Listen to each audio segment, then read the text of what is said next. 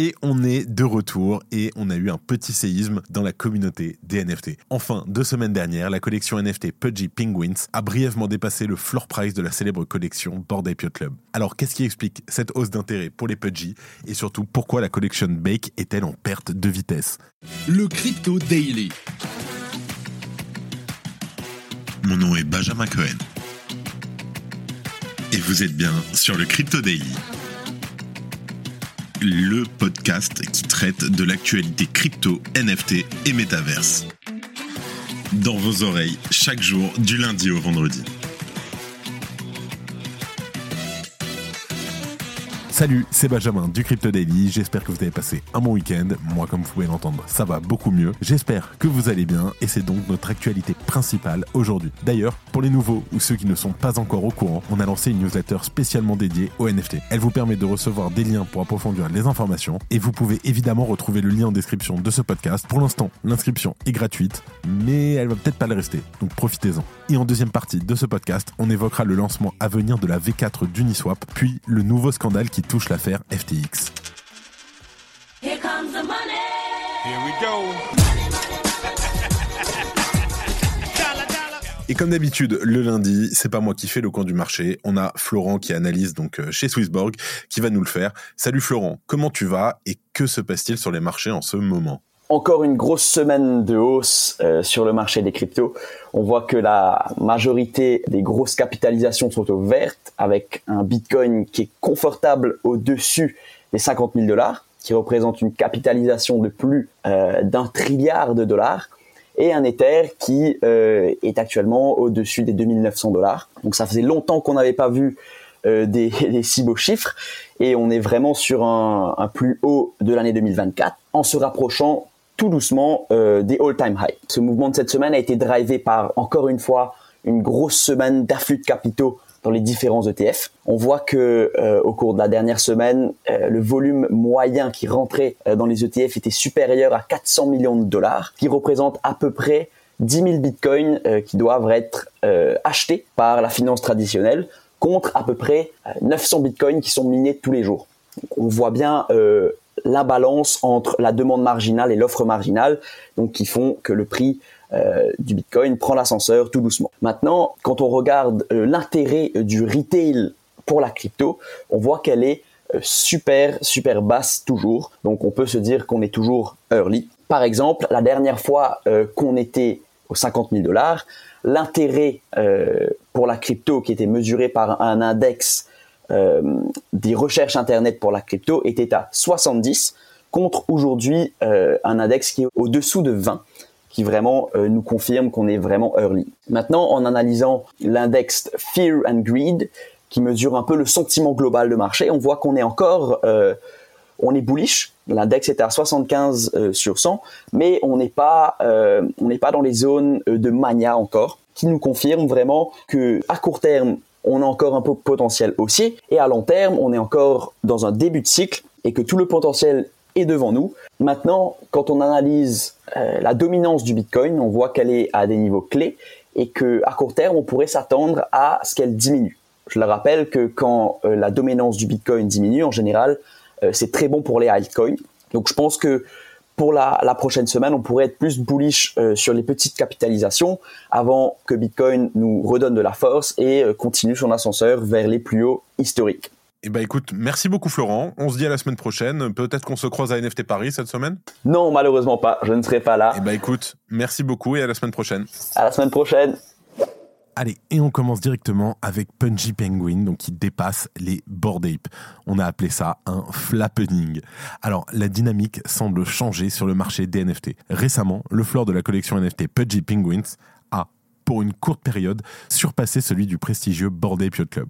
Pour rappel, le floor price d'une collection d'NFT constitue le prix le plus bas, ici en Ether, en ETH, pour lequel s'échange le NFT le moins cher. Alors, le floor price est globalement utilisé comme métrique pour déterminer l'attrait d'une collection, puisqu'il traduit en fait la demande des investisseurs pour ces NFT. Et selon les récentes données, le floor price d'un Pudgy Penguin a donc atteint les 22,2 Ethers, soit environ 60 700 dollars. En parallèle, celui d'un Bored a également légèrement fléchi à 22,1 ETH. Alors ce dépassement, bien qu'il fût d'une courte durée, marque un moment relativement clé dans l'écosystème des NFT étant donné la réputation de la collection des Bored Ape. Depuis le mois de novembre, les Pudgy Penguins ont connu une hausse impressionnante, passant de 5 Ethers à environ 21 Ethers, représentant une appréciation de 320%. Et en parallèle, les Bored ont eux vu leur floor price décliner depuis leur pic d'avril 2022, chutant d'un sommet historique d'environ 160 Ethers à la valeur actuelle d'environ 22 Ethers. Et cette tendance baissière donc pour les Bored Ape survient malgré l'acquisition euh, très récente des Moonbird par Yuga Labs, donc les propriétaires de Beck. En tout cas, cette acquisition avait d'ailleurs suscité des réactions mitigées au sein de la communauté,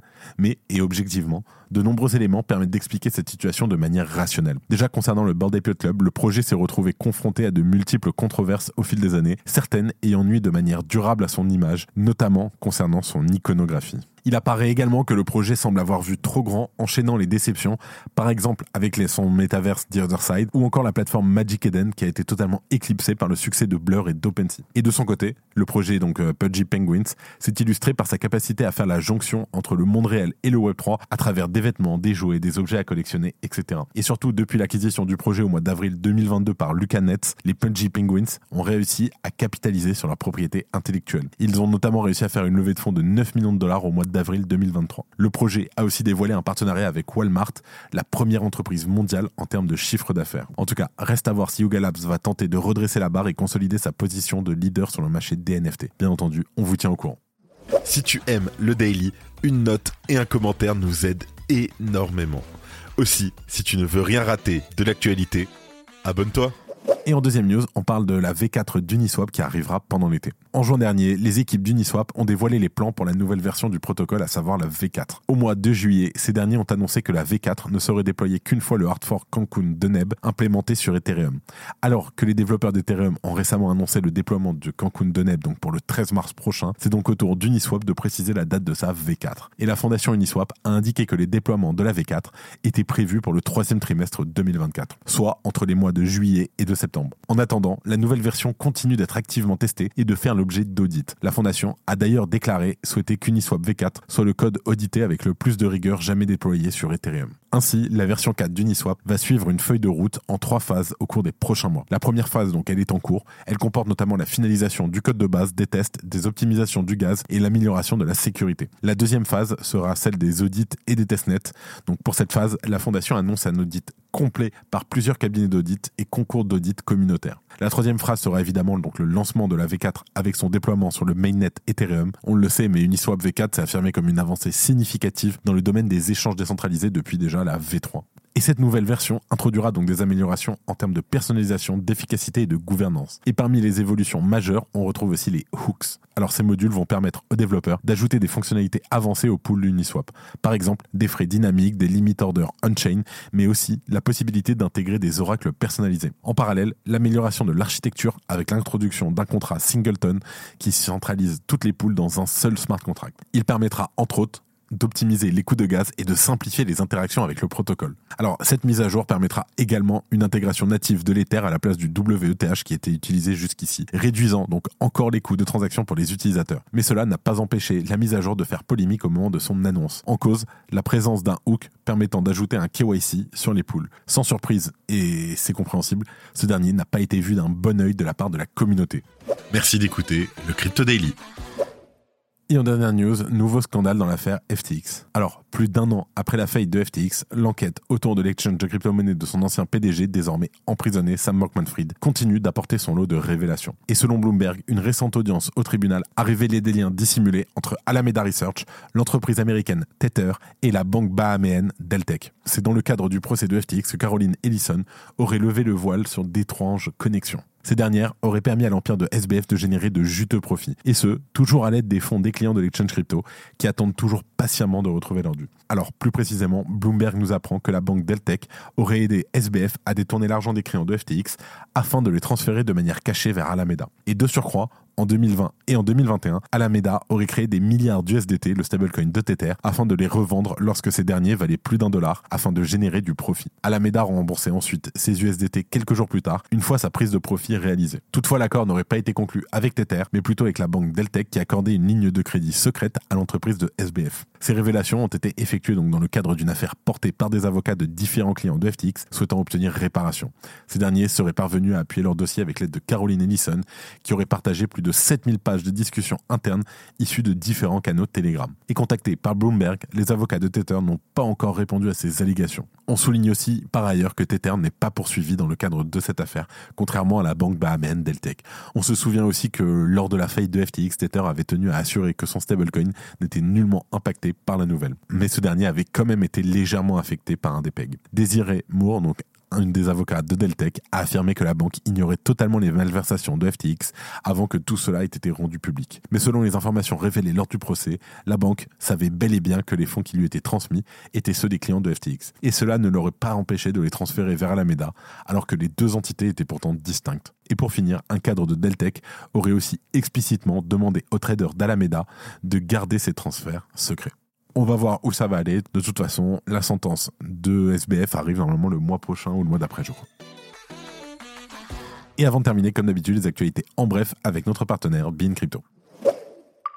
Celsius rembourse 2 milliards de dollars aux créanciers. Alors la plateforme en faillite Celsius a versé 2 milliards de dollars en crypto à des milliers de créanciers. La distribution effectuée via PayPal et Coinbase fait partie de la stratégie de Celsius Network pour rembourser ses créanciers.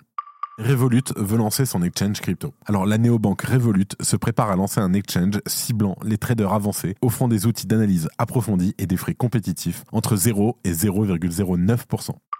Les liens entre Tether et l'OFAC inquiètent. Alors, la collaboration entre Tether et l'OFAC pour geler les wallets sanctionnés soulève des inquiétudes. Cette association suscite des critiques, notamment de la part de JP Morgan, qui pointe un potentiel contrôle sur l'utilisation de l'USDT à l'étranger la BCE s'engage à améliorer la protection de la vie privée avec sa CBDC. Alors, la Banque Centrale Européenne s'engage à améliorer les mesures de confidentialité de l'euro numérique, promettant un haut niveau de protection des données et de la vie privée. C'est la fin de ce résumé de l'actualité du jour sur le Crypto Daily. Évidemment, pensez à vous abonner pour ne pas rater le suivant, quelle que soit d'ailleurs l'application que vous utilisez pour m'écouter. Rendez-vous aussi sur Twitter et LinkedIn pour d'autres contenus d'actualité exclusifs. Je crois que j'ai tout dit, faites attention à vous, et moi je vous dis à demain. C'était Benjamin pour le Crypto Daily. Merci et à très vite.